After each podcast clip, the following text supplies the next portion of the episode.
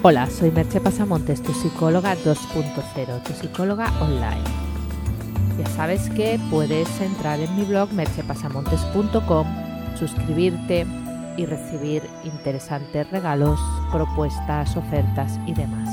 Y también acceder a mis servicios profesionales de psicoterapia online, coaching online y cursos online. El podcast de hoy lleva por título 9 claves para mejorar tu autoestima. Tener una buena autoestima es una de las bases de la felicidad y el bienestar. Sentir un aprecio adecuado por uno mismo y una sensación interna de valía personal proporciona sensación de bienestar y ayuda a tener también seguridad y confianza en uno mismo. Es también de gran ayuda en la relación con los demás. Una persona con una autoestima sana se relaciona de un modo más fluido y auténtico con las otras personas, eso le da muchas más posibilidades de conseguir buenos amigos y compañeros. Es también uno de los pilares que trabajo en la terapia, el hecho de desarrollar una autoestima fuerte y sana. ¿Cómo podemos definir la autoestima? Voy a coger la definición de la Wikipedia que dice que la autoestima es el conjunto de percepciones, pensamientos, evaluaciones, sentimientos y tendencias de comportamiento dirigidas hacia nosotros mismos, hacia nuestra manera de ser y de comportarnos, y hacia los rasgos de nuestro cuerpo y nuestro carácter. En resumen, es la percepción evaluativa de nosotros mismos. La importancia de la autoestima estriba en que concierne a nuestro ser, a nuestra manera de ser y al sentido de nuestra valía personal. Por lo tanto, puede afectar a nuestra manera de estar, de actuar en el mundo y de relacionarnos con los demás. Nada en nuestra manera de pensar, de sentir, de decidir y de actuar escapa la influencia de la autoestima. Bueno, la definición es un poco larga, pero creo que valía la pena escucharla. Porque a pesar de ser algo tan básico, no es fácil tener una autoestima fuerte y sana. El niño, cuando somos niños, venimos al mundo indefensos y necesitamos ser protegidos y queridos, casi a cualquier precio. La mayoría hemos crecido con mensajes de amor condicionales, es decir, nos decían que nos querrían cuando nos comportáramos de determinada manera, o nos lo hacían ver sin decírnoslo. Y en el peor de los casos, nos retiraban el amor cuando no éramos como nuestros padres querían. Mamá no quiere a los niños malos, o mamá no te querrá si no actúas de determinado modo. Todos esos mensajes conformaron, como ya he comentado en otras ocasiones, el guion de vida, y nos condicionan todavía a día de hoy, incluso cuando no te das cuenta de ello, a menos que hayas hecho un trabajo terapéutico con ello. Vamos por con las principales claves para mejorar tu autoestima. La primera.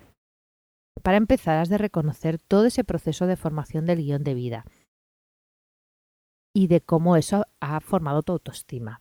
Has de entender que las cosas que te dijeron acerca de ti mismo no tienen por qué ser verdades objetivas. Era la manera que tenían tus padres con mejor o peor criterio de educarte. No indican cuánto te querían.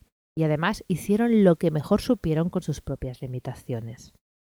La segunda es un principio que también has de tener claro, que es el axioma del, psicólogo humanista Carl Rogers, que dice, todo ser humano, sin excepción, por el mero hecho de serlo, es digno del respeto incondicional de los demás y de sí mismo. Merece estimarse a sí mismo y que se le estime. La tercera clave va muy relacionada con esto que te acabo de leer, que es que para conseguirlo has de empezar a desarrollar un amor verdadero e incondicional hacia ti mismo. No se trata de que te quieras cuando haces las cosas bien, se trata de que te quieras siempre, especialmente cuando las cosas no salen como esperabas. Es decir, cuando estás sufriendo, pues es cuando más necesitas ser querido. la cuarta clave es una herramienta muy potente para desarrollar esa autoestima sana, es la práctica del mindfulness de la autocompasión. Si no escuchaste el podcast que escribí al respecto, hazlo ahora. Es la piedra angular del método. La quinta clave es que dejes de compararte con los demás para decidir si debes o no quererte. Todos nos comparamos en diversos aspectos para establecer el lugar que ocupamos con respecto a los demás en diferentes temas. Va a ser difícil que no lo hagas en ocasiones, pero trata de ser lo más objetivo posible. Mira todo el espectro, lo que los demás hacen mejor, pero también lo que hacen peor que tú. No te hagas trampas al solitario. Y ten en cuenta que nunca sabes todo de los demás, solo la parte que te enseñan. Fíjate en el que te parece más guapo, pero también en el que te parece más feo, o más listo, o con más habilidades, o más simpático. Y no uses esa comparación para decidir si debes o no quererte. Aunque seas el último de la clase, puedes y debes quererte igual. La sexta clave, relacionada también con la comparación, es que no busques la aprobación externa. Aprende a darte tú la aprobación que necesitas. Aunque los resultados no sean los esperados, si tú has hecho lo que tenías que hacer, debes felicitarte aunque los demás no lo hagan. La séptima clave es que deja de atribuir los fracasos a ti mismo y los éxitos a la suerte. Éxito y fracaso son solo conceptos y además suelen ser multicausales. En todo éxito hay algo de suerte, oportunidad y esfuerzo propio, y lo mismo en cualquier fracaso. No se trata de que seas autoindulgente, solo que no te culpes por cosas que no están bajo tu control y que no minimices tu participación positiva cuando las cosas te salen bien. La octava clave es que aprendas a manejar el diálogo interno. Un diálogo interno autocrítico puede hacerte la vida imposible. En mi curso Descubre tu pasión y cambia tu vida te enseño técnicas para cambiar el diálogo interno y para crear estados internos potenciadores y no limitadores, para sentirte mejor contigo mismo y saber lo que realmente te gusta, porque desarrollar una actividad en consonancia contigo mismo también ayuda a que te sientas una persona valiosa. Y el noveno punto es que estés a gusto con tu cuerpo. Cuídalo como se merece, practica algo de deporte y come de manera sana. Para ayudarte en esto de comer de una manera equilibrada y a la vez que sigas disfrutando de la comida, he creado el curso Comer Mindful. Puede ser una gran manera de reconciliarte con tu cuerpo. Si quieres, Entra en el blog y apúntate al próximo reto Comer Mindful que iniciamos. Solo por hacerlo recibirás otro regalo.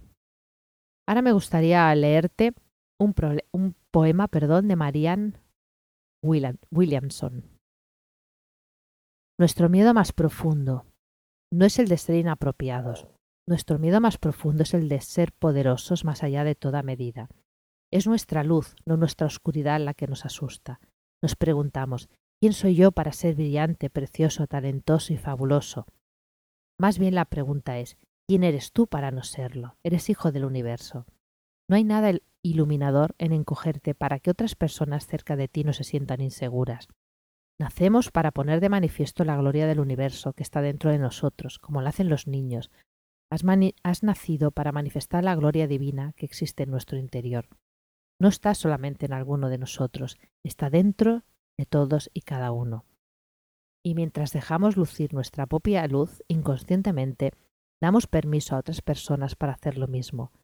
Y al liberarnos de nuestro miedo, nuestra presencia automáticamente libera a los demás. Este poema fue utilizado por Nelson Mandela en, su discurso de vuelta como presidente. Y bueno, tiene muchas connotaciones y te invito a que lo escuches más de una vez o lo leas. ¿Qué podemos decir en conclusión? Que la mejora y fortalecimiento de tu autoestima no es algo que se haga de un día para otro, es un trabajo de fondo, de ir poco a poco cambiando el modo en que te tratas a ti mismo, de aprender a reconocer tu valía, de valorarte en cada pequeño acto como el ser único e irrepetible que eres, de darte el amor que necesitas hasta que todos los trozos que algún día se rompieron se junten de nuevo, y sobre todo de amar tus luces y tus sombras, porque solo cuando te amas al completo te amas de veras, y entonces pueden hacer una autoestima sana y fuerte que te ayude a transitar más fácilmente por la vida. No lo dejes para mañana, empieza hoy mismo ese trabajo de quererte de verdad.